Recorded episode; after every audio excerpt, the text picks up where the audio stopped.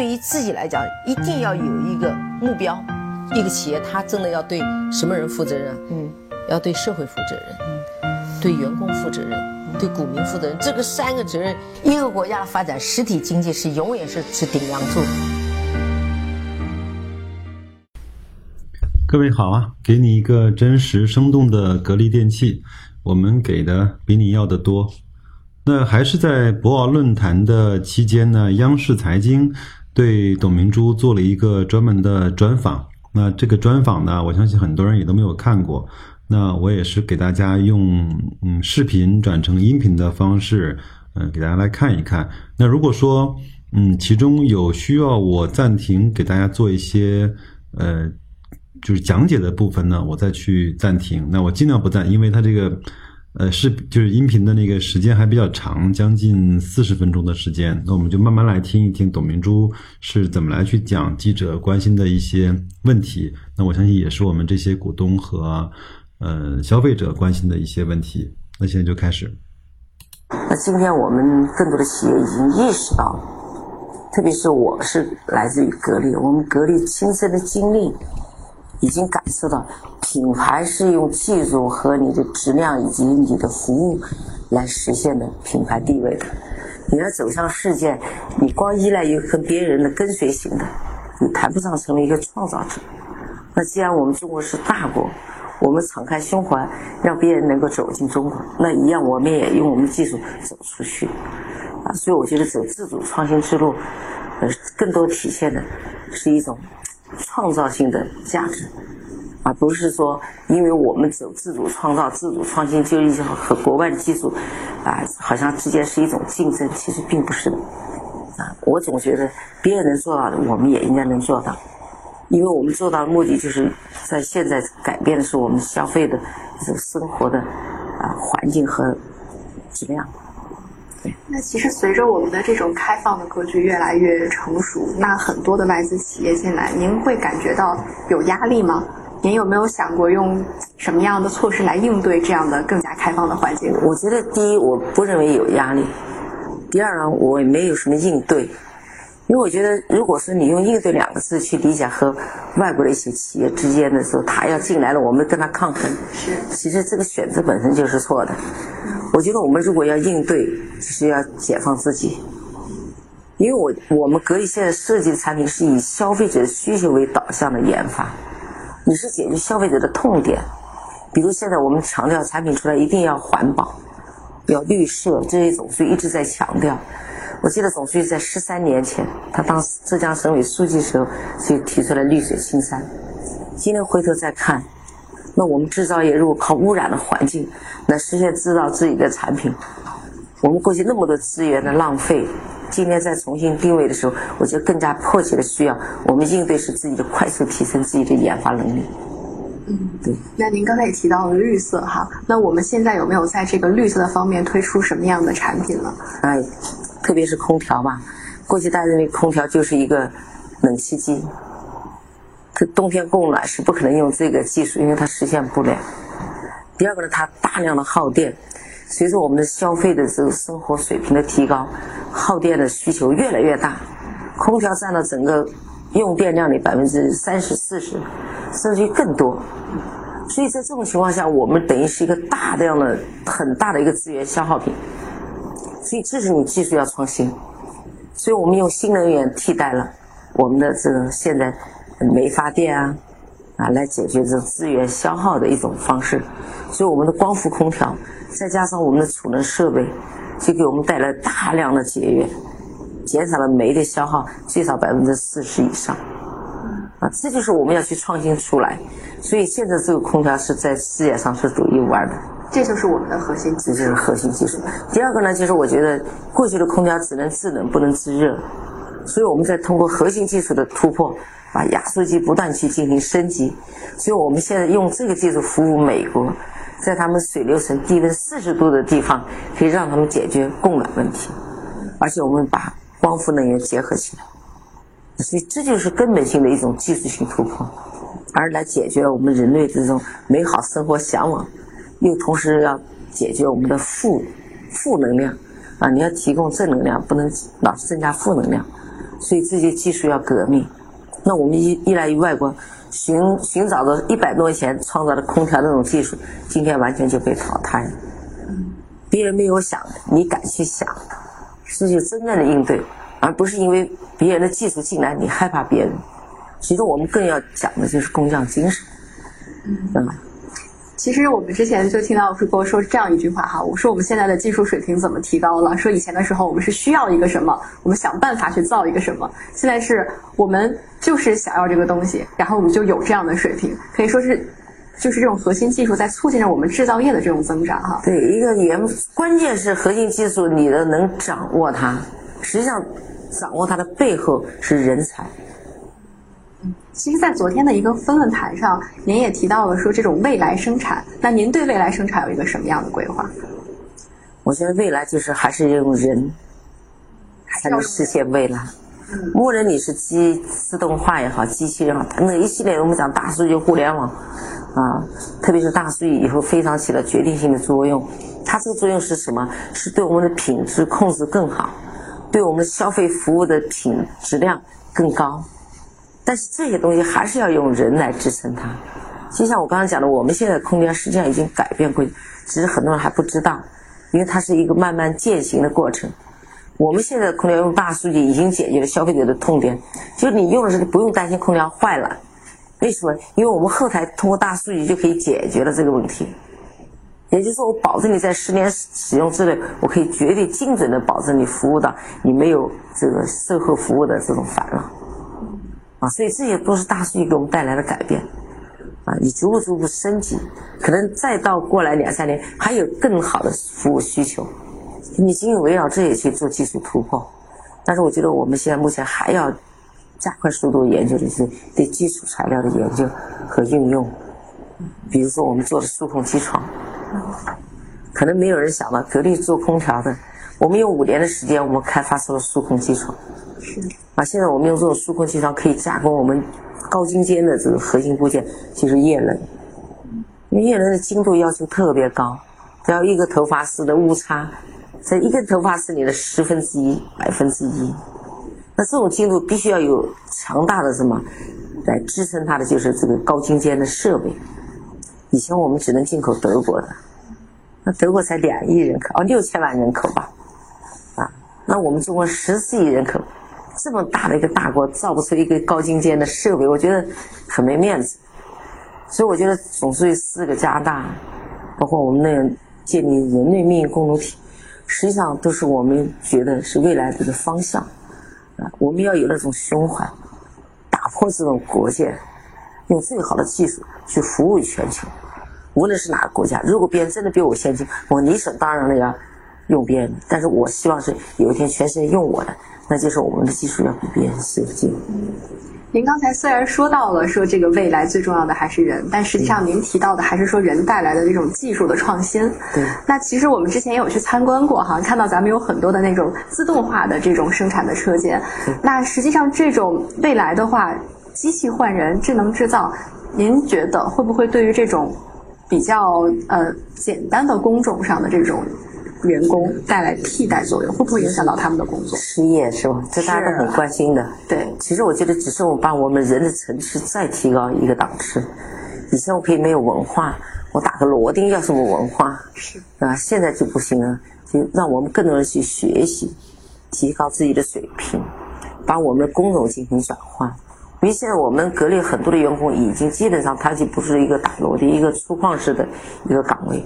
他更多是学会对设备的维护和保养，对这方面可能需要更多的人才，而且另外还更需要的就是我们设计人才。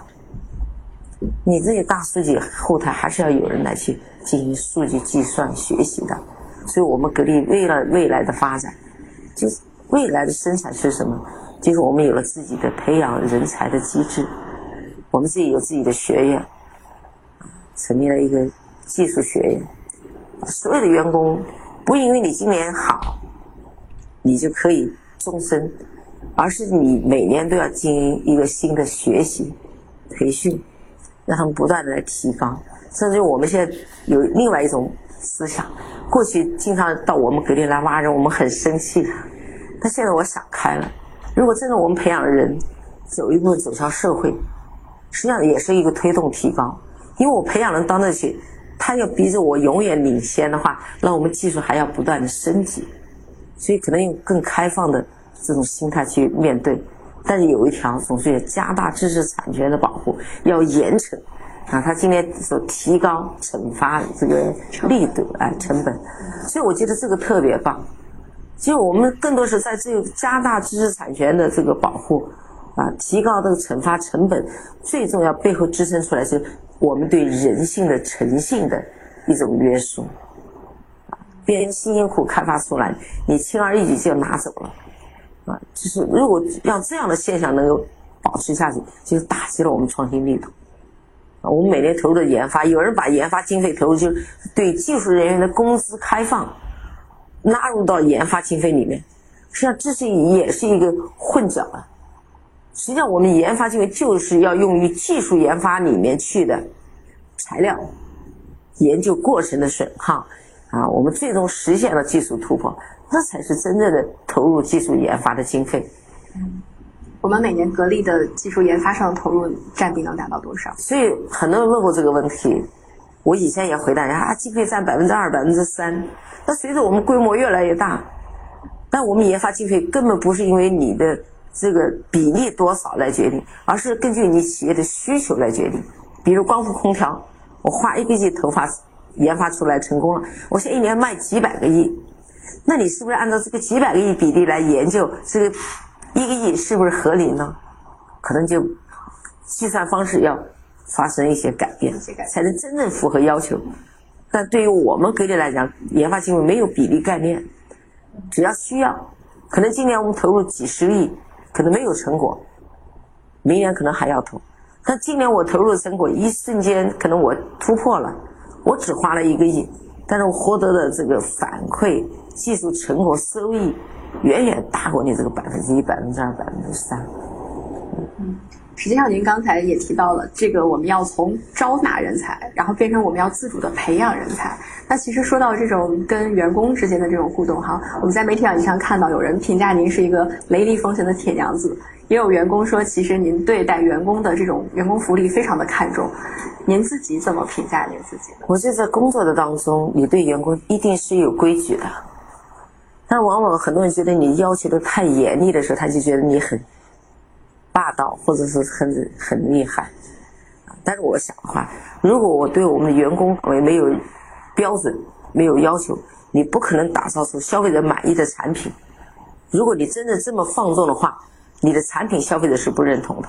那我们中国知道能够怎么能展示世界的风采啊？这是一个层面。第二个呢，平常员工的生活环境、工作环境。你要尽可能去创造一个更好的环境。本身我们就希望追求美好生活，对吧？那美好生活是什么呢？我们顶着三十五度的温度在这工作，人受不了。所以你要营造好的环境给他。啊，那么员工现在最关注的就是说，我一个年轻人，我要走上社会，三五年就要结婚，然后就要生育孩子，要抚育下一代，然后上面还有老人，那他们最迫切需要有安定感，这种安全感。那我觉得现在他们最大的困惑，他们的就是房子。买一个房子两万一个平方，一百平方就两百万。那员工要多少年才能买得起一套房？对他们来说本身就是一个挑战。因为有了这样的压力，他可能心思就不会聚集在工作上。他不自己，因为他没有安全感，他就在思考，要不他就离开，啊，又去寻找，啊，这种寻找未来有没有更好的空间呢？很难预料。那既然如此，那我为什么不给他解决呢？啊，我现在开始逐渐完善，最终每个员工一套房，两房一厅。每个员工，每个员工，不仅是我们所谓的大家讲的什么技术人员啊，核心什么骨干，所有的员工，只要在格力，都可以享受到两房一厅。所以说，观众朋友们一定要转发这条微博哈，转给自己的老板看。但实际上，格力是靠空调起家的。你看，我们一进来，我们的演播室两台全是格力空调，对空调是我们的主营业务。那后来您还做了手机，做了电饭煲，对，后来您还还做了一系列的还做了一系列的家电产品。比如我现在到外面跟别人说的时候，我就说：“哎，你要用格力的洗衣机。”嗯，我的洗衣机启动以后，一支铅笔摆在上面，衣服洗好了没有倒下来，静音的哈，安静，它稳定嘛，它没有噪音，它稳定，它就没有噪音嘛。所以，而且我们这里面一般的衣服每天洗，有的说：“哎呀，我的衣服要洗几十分钟。”它根本不用十五分钟就可以洗好，而且烘干。我们可以把衣服烘干，拿出来叠起来就可以了。啊，那所以你更多的要找它的痛点是什么？因为我也用过洗衣机，我是消费者。我们买了所谓的国际品牌回来，说老实话，在那个房间洗，这个房间都噪音都很大，晚上根本不能洗衣服。越到夜深人静的时候，噪音更加让你困惑。所以我们觉得，哎，要解决这个问题。所以我们刚刚做出来，才去年投放的。那我这洗衣机，我觉得我们最大的亮点，消费者只要买上它，它其实未来是我的推广者。那总有一天，慢慢大家都认知的时候，这你的市场就有了，而不是强行的去推。那我为什么要做洗衣机？为什么要做冰箱？为什么做生活电器？特别是我们空调，我们女性自己知道这个痛苦，在厨房里绝对没有空调。对，因为它的油烟。所以这些都要技术来支撑，我们全部都解决了。那我做手机也是为了未来家庭的智能家居，这是必不可少的一样工具。对，那我们既然能这样做，那我们为什么不去把整个产业链把它打通？而且我觉得最重要的，很多人说轻资产，因为重资产很吃亏。那谁来做重资产？谁来吃这个亏？我想了半天，我愿意来吃这个亏。因为我们重资产在生产过程当中，整个工艺、整个控制才能确保产品的质量。所以你一个系列打开以后，保证了产品质量，给消费者带来是一种真正的美好享受。因为每一个消费者用了享受了，他才会愿意成为你的推广者。所以你不用愁今天的市场在哪里，明天市场在哪，所有什么时候的市场都掌握在自己的手上，就是你给他用户的感受改变。对，所以这是我为什么一直要做。所以现在我出来多了很多的任务，跟别人介绍是：哎，不再提你买格力空调，是想你要买格力洗衣机，你要买冰箱，你要买生活电器等等。啊，特别是我推广手机，呃，舆论上都讲啊，董明珠手机失败了。你看那么多手机倒下了，我还没有倒下，也不可能倒下，因为我一年六千万套的空调，如果有五千万个家庭用空调，就意味着它要增加五千万个手机。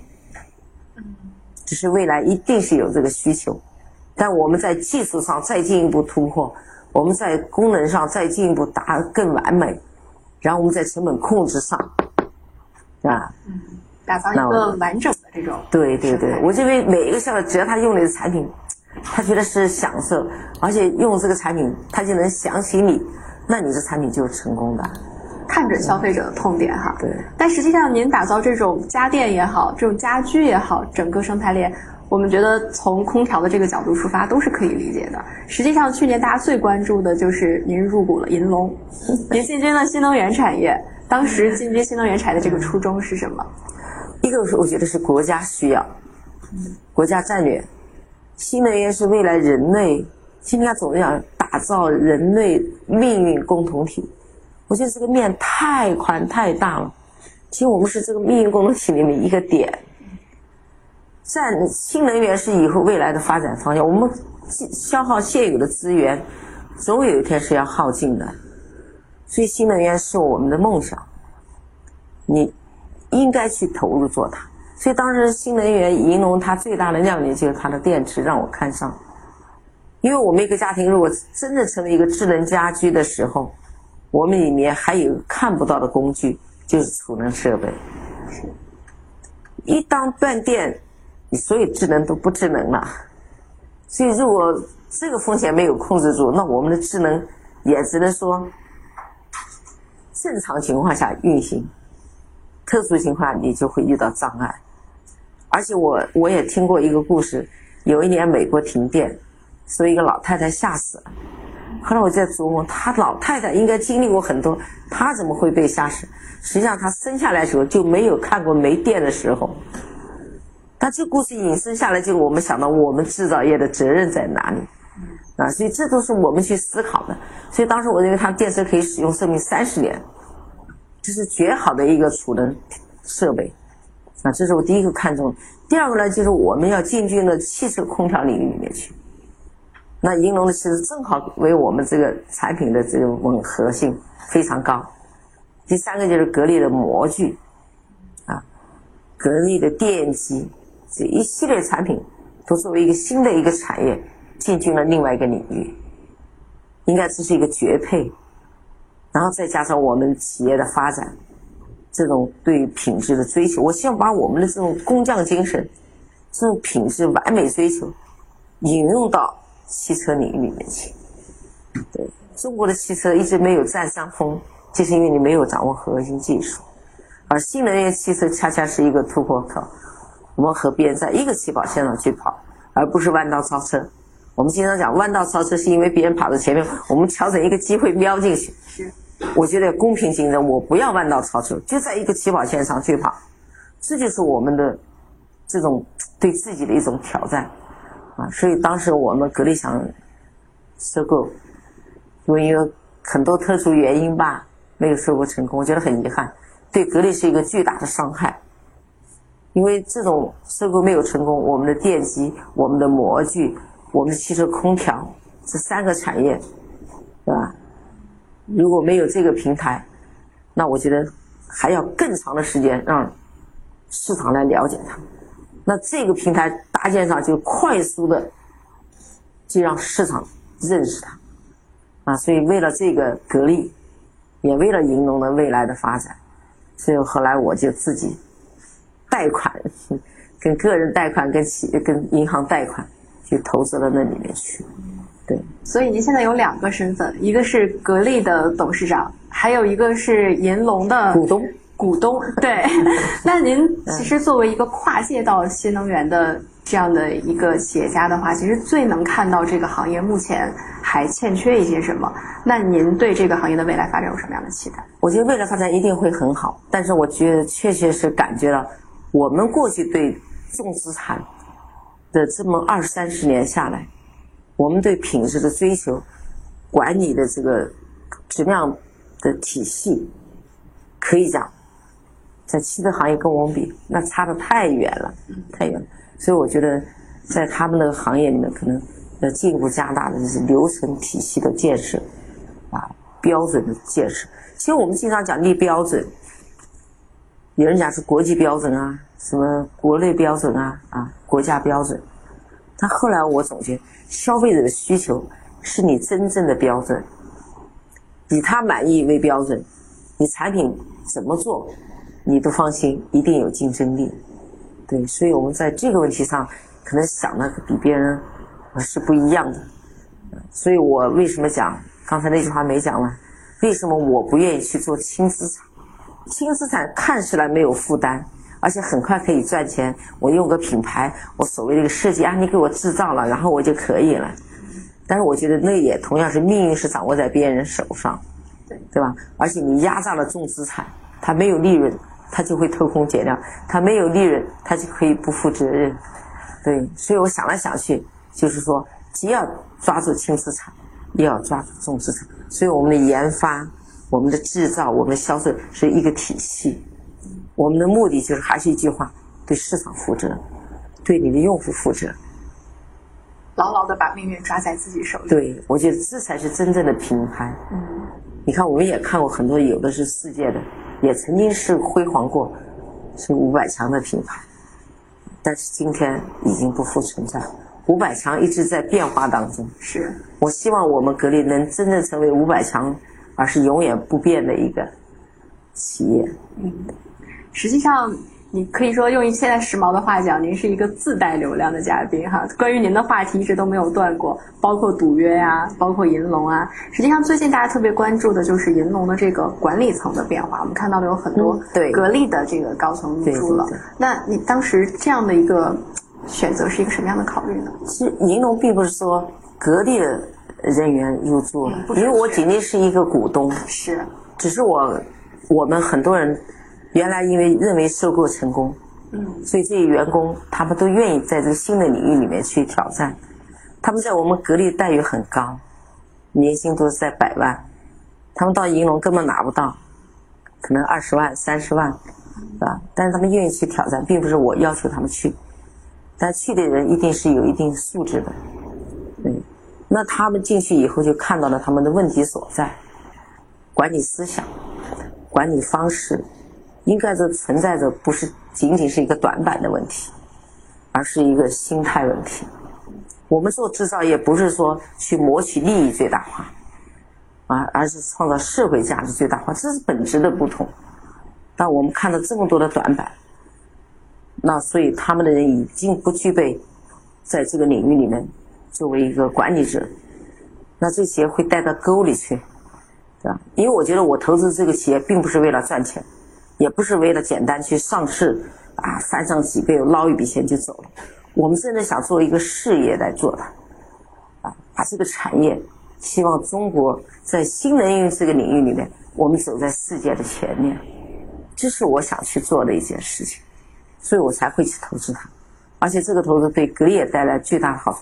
我们的模具进进它到它那里面去了，啊，我们的电机，而我们这些产品的品质又很高，所以无形中给他的产品质量也带来了一个提升。对，但是我走访过很多的这些公交系统的，他们都是一句话告诉我。银龙的电池太棒了，但是对它的这个工艺啊，啊，就觉得还是比较粗糙。就这是这一点来讲，让我们认识到了，就你电池再好，你所有的这个产业链里面，每一个工序都是应该最完美的。所以现在在北京，银龙车已经有接近六千辆车在那跑。但是他们两三年前进的汽车跟现在进的汽车，他们都说完全不同了。这就是我们对品质控制。那基于这样的考虑的话，您方不方便透露一下，未来银龙是不是还会继续有这样类似的人员调整？调整是现在已经有新的班子了，他们会设立更多的这个企业标准，啊，就是刚刚说的消费者需求为导向的标准。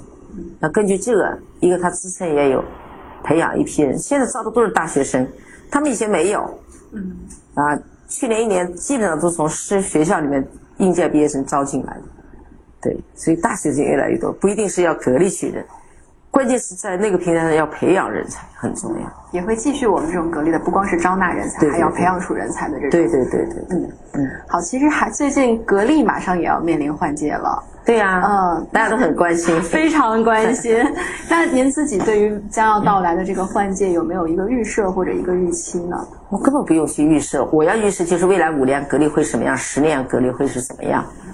啊，同时在这五年、十年，甚至于你要打造一个永久性的企业，他绝对不是我这一代人，或者我下一代、再下一代人，是有几代人，甚至于更多的这个人来承接他，才能做好。所以换届对我来说根本不用去思考它。即使我退了，我相信格力也会发展的很好，因为我们把这个人要选好。当然，如果作为一个负责任的人，啊，对这企业负责任，我觉得我对接班人的培养还是要有一段时间。嗯嗯，对，对。那您是已经开始有着手培养这个接班人了吗？我在二零零一年的时候就当总裁了。啊，到今年已经十八年了。其实我当总裁的第一天，媒体也是这样问我说：“你是新官上任三把火。”我说：“我最重要的还是培养接班人，因为我觉得这个是最重要的。你的体制变革、你的制度建设等等，那都是日常当中你时常要进行的，不是说一次性就能解决的。因为你随着企业的发展变化，你的制度也会相应的调整，对人的要求啊，这个标准也会不一样。”但反过来，接班人是最重要的啊！你想想，十八年了，对吧？但是我们现在人选当中确实有啊不错的人选在等待。乐在啊，最主要要解决的就是一个领导人他最大的就是奉献精神，我觉得这点特别重要。第二个要有敢当精神，是吧？第三个就是最重要、最重要、最核心的，不能有私我。其实你做每一件事，你想的是啊，我的利益在哪里？啊，做这件事对我个人有什么好处？但是企业彼此无益。你随时你要放弃所有的别人能够得到的，你都不能去做的，啊，就是你不能享受到普通员工的那种幸福感，因为他工作完了以后回家他就可以很轻松，你不可以。第二个呢，就是我当普通员工的时候，我有很多的朋友、同事啊，啊，都很往来的比较多。但随着你的职务变化，你的可能这种关系会越来越少。为什么？不是你没有朋友，也不是不愿意和他们做朋友，是因为我们往往在这过程当中，你会带来你自己看不到的这个隐患。比如说，我跟你特别好。你是我的下属，别人可能就是会说：“哎呀，这个下属跟他关系特别好，他做错了别人也不敢讲。”所以你要立规矩。所以往往有时候我们就是争取，真的要失去很多这种表面上看见大家都觉得是一种：“哎呀，你这个怎么没有人情味？”其实不是没有，我们内心哪里可没有啊？你更多要主张公平的时候，就是我们真的放弃了很多，包括你家里人。啊，其实我们家里人经常说：“哎呀，你帮我解决一个什么问题？什么问题？你不能去解决，你不能拿企业的的便利来解决他们的个人问题。如果这样的话，那我们企业的品质根本无法上去。比如说，我们开一个最容易、最来的方便的是，你马上在上游开配套厂，是最容易又赚钱，家里又可以发财，看似也没有问题，但这恰恰是对企业最大的问题。”嗯。实际上，您之前也说过哈，您工作这么久，几乎说是一天都没有休息，您也没有办法享受到普通员工的这种快乐。那您自己有没有想过，我做到什么时候我就要休息一下？我很难说，也许一年，也许半年，啊，那也可能两年，啊，我关键是说，我要让这个位置让底下去体验，让他们在这个平台上去做。其实当一个领导最难难的就是。你要还要学会和别人去沟通。第二个呢，你还要在这个过程当中，你要敢于去面对一些现象，你要能看到它的本质。如果这一把手太重要了，我我们从我们企业这么小的企业都感受到一把手的它的难度，它有更多的挑战，从外部、从内部、从自己，它都挑战。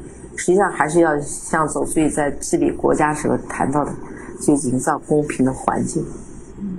今天总书记在这个会上也强调了，营造公平的环境。对。那您觉得改革开放四十年以来，作为一家企业来讲的话，我们有体会到这种营商环境的变化吗？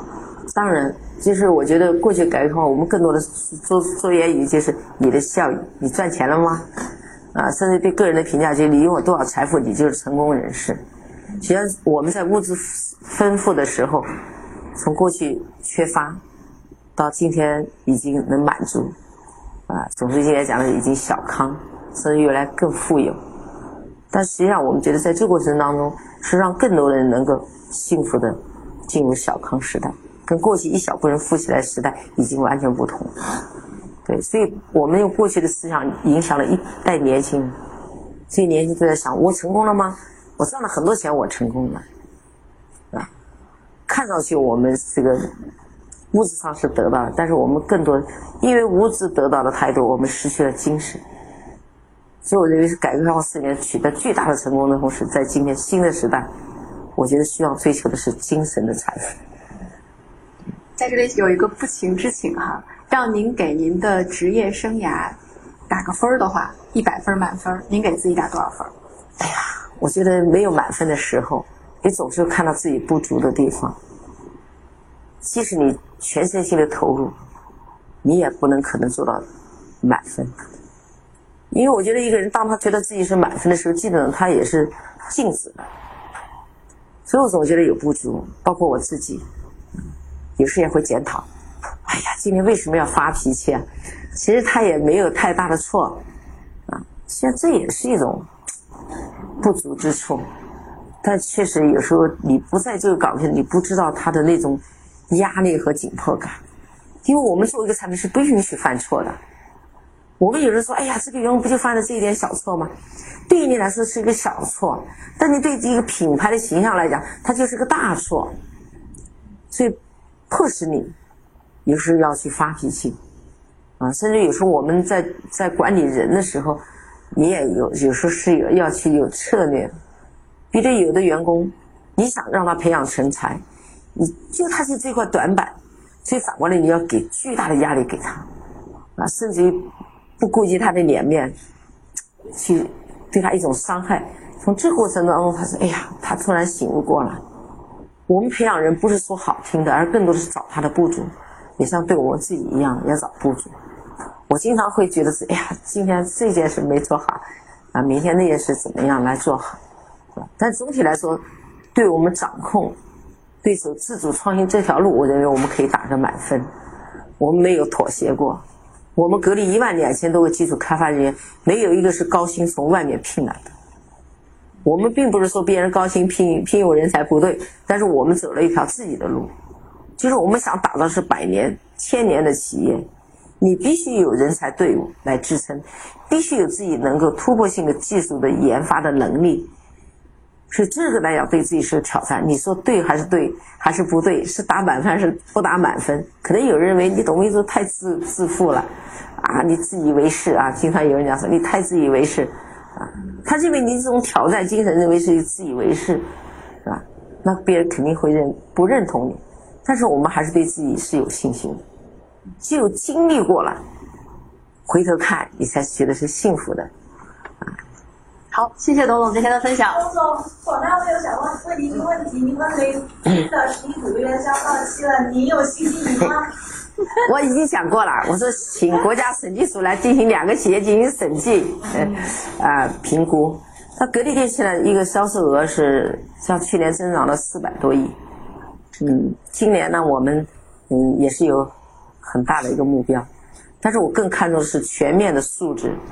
啊，全数据的展示，一个给国家税收，啊，政府一直在讲减免税收，但是我还是把税收看得很重，啊，我们尽可能的为国家创造财富，啊，第二个就是自身的啊利润，啊这个财富，第三个就是对员工的幸福指数，啊，我觉我觉得，因为你说你给社会创造财富，你的员工都不幸福的时候。